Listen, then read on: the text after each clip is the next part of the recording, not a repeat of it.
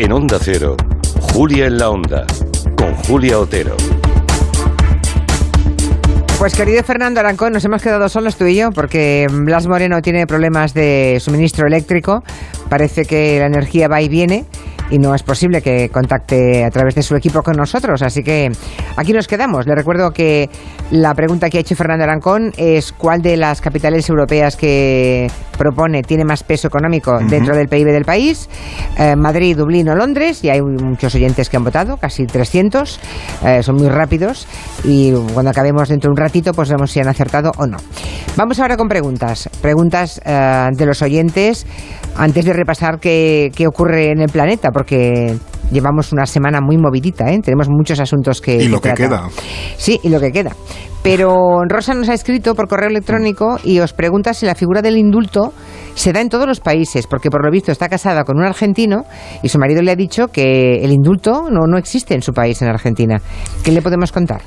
Pues que la figura del indulto eh, no es ni mucho menos exclusiva de España. No, no sé si habrá algún país que no lo tenga, pero desde luego es bastante común. Eh, para que tengamos como una base clara, indultar significa perdonar una pena, pero no anular la condena, que son dos cuestiones distintas. Es decir, los indultados siguen siendo culpables de los eh, crímenes o delitos que cometieron, pero no tienen que cumplir la condena. En el caso de las democracias parlamentarias, como pueden ser, por ejemplo, Italia, Alemania o también España, el indulto es una prerrogativa del jefe del Estado, del presidente de la República o del rey, según sea del caso, pero por lo general, pues bueno, solo pueden conceder el indulto si el gobierno está de acuerdo. Y luego en los sistemas eh, presidenciales, como Francia o Estados Unidos, hay muchos menos controles y normalmente el presidente puede tomar la decisión por sí mismo. De hecho, estos días se está comentando mucho que precisamente en Estados Unidos hay rumores de que Trump, antes de dejar el poder, pues quiere indultar a varios amigos y familiares, incluso a él mismo, para de varias, eso es, eh, pues lo, pretende utilizar o es posible, tiene esa prerrogativa, ¿no? Y en cuanto a lo que comentaba nuestro oyente, por lo que, por lo que hemos visto en Argentina sí que hay indultos, igual un poco que en Estados Unidos los concede el presidente y de hecho está habiendo mucha polémica porque le están pidiendo a Alberto Fernández que indulte a políticos imputados por corrupción, incluida Cristina Fernández de Kirchner, que es la anterior eh, presidente, quitando a, a Macri, ¿no? Entonces, bueno, quizás esta oyente nos puede contar más, pero vamos, hasta donde hemos visto en Argentina sí que hay indultos. Muy bien. Bueno, estamos estamos en momentos convulsos. Fíjense que en Estados Unidos, en Alemania, en Italia, en Portugal, países con los que tenemos una relación estrecha, ¿no? Están viviendo diferentes asuntos muy importantes, cruciales estos días, o elecciones o alguna crisis política, ¿no? En Washington, ayer por la noche, en el mismo Capitolio que fue asaltado hace apenas una semana, hmm. pues la Cámara de Representantes aprobó eh, lanzar ese juicio político contra el presidente Trump. Ya saben, es lo que aquí llamaríamos moción de censura o allí el impeachment, ¿no? La pregunta es si esta vez puede salir adelante, ¿no? En la Cámara de Representantes sí, pero en el Senado y también habría que preguntarse qué, busca exactamente, qué se busca a una semana de su salida de la presidencia, porque tiene mucho recorrido lo que se está intentando en Estados Unidos. No es solamente por sacarle de que no van a poder, ¿no? De la Casa Blanca una semana antes, sino quizá pensando o la mirada puesta en el futuro. Claro, lo que comentan también, por ejemplo, muchos republicanos por la cuenta que les trae es de que sirve destituir a un presidente cuando le quedan seis días contados en el cargo, porque el, 20 de enero, en principio, Trump eh, se va a ir de la Casa Blanca. Pues lo que quieren conseguir son dos cosas con este impeachment. Primero, un castigo simbólico, es decir, que no, que no quede el precedente de que un presidente pueda instigar a una insurrección o asalto y que no pase nada, ¿no? Y luego también, mucho más importante en términos prácticos, que es inhabilitar a Trump para que no pueda volver a presentarse en 2024, algo que ya han dicho que no tiene descartado para nada. Es decir, en 2024 podíamos tener ahí otra vez a, Donald Trump llamando a la puerta, ¿no? Y también pone en un aprieto al, Partido Republicano, además de, evidentemente, aprovechar las enormes divisiones internas que tiene. Así que de momento ya podemos descartar mm, que vayan a destituir a Trump, porque los demócratas querían hacer el, este impeachment a toda prisa, pues los republicanos, que es que controlan el Senado, que es la Cámara que al final acaba decidiendo em, si el impeachment sale o no, les han dicho que nanay. Entonces el juicio empezará, el juicio político empezará, pues como pronto el día 19 o el propio 20, cuando se invista presidente a Joe Biden. Porque también la otra cuestión es que tienen que dar los números. ¿Y hay votos suficientes para condenar a Trump? Tengamos en cuenta que hace falta una mayoría en el Senado de dos tercios, que son 67 votos. Y hoy los demócratas tienen 50. Así que les harían falta otros 17 republicanos desertores, eh, que es cierto que son muchos votos, pero bueno, creo que esta vez... Eh, va a ser más fácil que aquel primer impeachment que, naufragó de forma clara. De los congresistas, ayer se consiguieron 10. Claro, para el Senado hacen falta más todavía, 17. ¿eh? Efectivamente. Y en, el, en la Cámara de Representantes son muchos más republicanos. Es decir, que es que no parece que los, los números vayan a dar. A lo mejor hay alguna deserción, pero ya digo, sería más eh, simbólica de algún, algún republicano. En el anterior hubo uno, pues a lo mejor en este hay 5 o 6, pero no, no van a dar los números. Vamos a ver si no ocurre nada de aquí al día 20 o antes del día 20 Hoy se ha sabido también, em, lo he sabido hace un poquito, no sé si también lo sabes tú, Fernando, que eh, la plataforma Airbnb, la que alquila apartamentos o casas hmm. en, todo el mundo, ha suspendido, ha congelado todo alquiler de habitaciones o de apartamentos o pisos en Washington, no sea que se instalasen en ellos gente seguidoras de Trump. Poco deseable. Llegada, poco deseable, llegada de todos los rincones de Estados Unidos. Así que imaginen cómo están las cosas. Mm. Bueno. Y Washington está blindada, toda la zona central va a estar blindada como si fuese prácticamente un, vamos, un acontecimiento todavía más importante de los que han venido sucediendo estos días. La imagen de la Guardia Nacional durmiendo en el suelo, protegiendo el Capitolio ya desde dentro hace ya dos días que están durmiendo allí, también es bastante espectacular. ¿eh? ¿Quién nos hubiera dicho que veríamos tal cosa? En fin. Alemania. ¿Qué pasa en Alemania? Pues que este sábado tienen una votación importante. No es una votación abierta a todo el mundo, eh, es solamente a los afiliados del Partido Conservador. ¿Por qué? Porque Angela Merkel ya saben que no va a ser reelegida, ella no quiere presentarse a la reelección y su partido, la CDU, tiene que buscarle un sucesor. Este fin de semana es cuando escogen al sucesor de Angela Merkel, no como cancillera, ¿eh? sino al frente de la CDU. Es importante, ¿no? Quien escojan los alemanes conservadores para dirigir al principal partido de la primera potencia europea, porque, bueno, de lo que allí deciden y dictaminan dependemos el resto de Europa como locomotora que es. Absolutamente, eso, lo que tú has comentado, este sábado hay un, un congreso para elegir esa próxima cabeza de partido. Además, pensemos que la CDU, gracias a Merkel, gracias a su gestión en Alemania, va muy bien en las encuestas, así que quien salga elegido, pues tendrá bastante el camino allanado para ser el próximo canciller de Alemania, porque además el histórico eh, Partido Socialdemócrata, el SPD, pues lleva años en una particular travesía por el desierto, así que no es una competencia muy potente. ¿Y quiénes están en esta quiniela de la CDU? Pues tres señores. Mm. Eh, un tal Norbert Rotgen, eh, Friedrich Merz y Armin Laschet, que evidentemente no deberían sonarnos, pero es muy probable que al menos uno de estos eh, señores nos los tengamos que, aprender.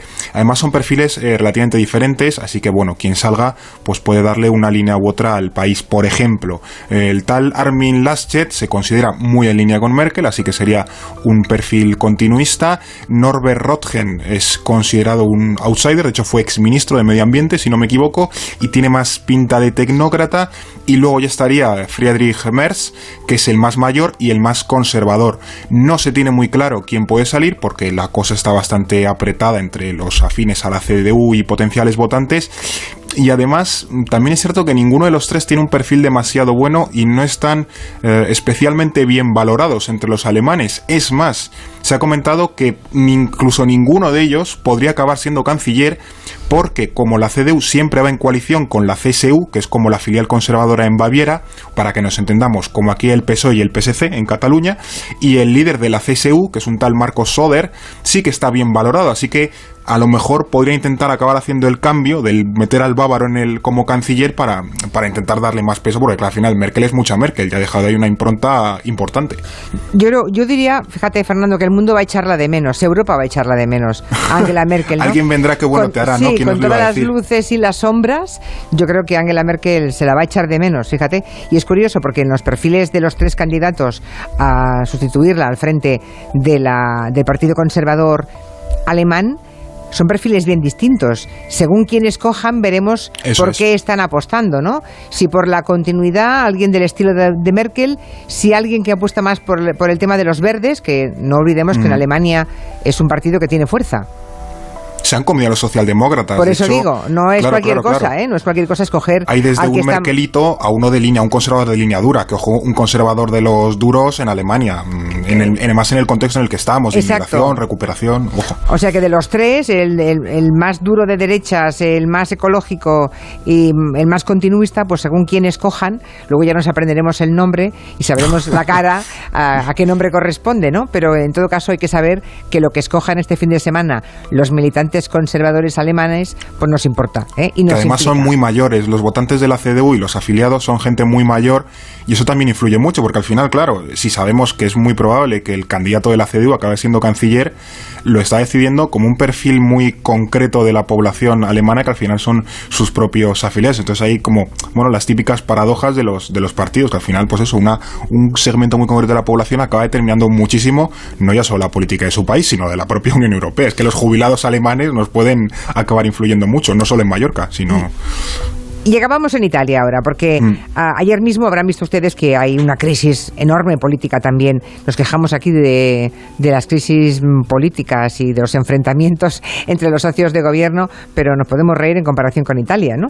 Ayer eh, el que fuera primer ministro, Matteo Renzi, pues provocó una crisis de gobierno porque lo que hizo es quitar del gobierno a, dos de sus ministros, creo que son ministras, creo. Bueno, eh, y por tanto, pues se queda sin apoyo el primer ministro Giuseppe Conte. Todo esto en plena crisis sanitaria, en plena pandemia, pues ocurre esto con el gobierno italiano. Un gobierno que está aguantando, mm, en fin, pandemias y virus de todo tipo, ¿eh? como el de Matteo Salvini hace unos meses. ¿Puede aguantar esta vez? ¿O podemos decir, Fernando, que el riesgo de que haya elecciones con este panorama sanitario, ese riesgo existe en Italia?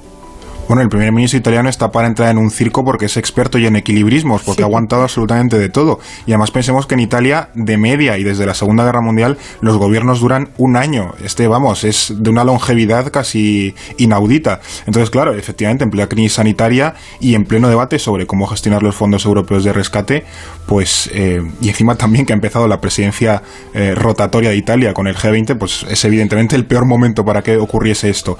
Y, está bien, eh, bueno, comparar un poco Italia con Alemania porque Merkel lleva 15 años en el poder desde el año 2005 y en Italia desde ese tiempo ha habido siete primeros ministros, incluyendo al que ha provocado, como tú bien has dicho, esta crisis, que es Matteo Renzi. ¿Y qué ha pasado? Pues que durante años Renzi dominó el Partido Democrático, que es como el equivalente español al Partido Socialista, pero hace un año y medio decidió romper con su partido y creó pues el Frente Judaico Popular con otra formación, claro, con otra formación política y además se llevó consigo algunos parlamentarios. Y desde entonces Renzi ha sostenido al gobierno de sus antiguos colegas, pero ha decidido ya que, bueno, que ya se va definitivamente, quejándose un montón de cosas, diciendo que el gobierno es un caos, bueno, no, lo, típico de, los gobiernos que pasa en Italia. Y la verdad es que nadie sabe muy bien qué hacer con, con esto ahora, porque las encuestas no le favorecen. De hecho, como el 75% de los italianos eh, piensan que Renzi eh, hace esto pensando en, en, su figura política y no en el país, que convendría pensar en el país.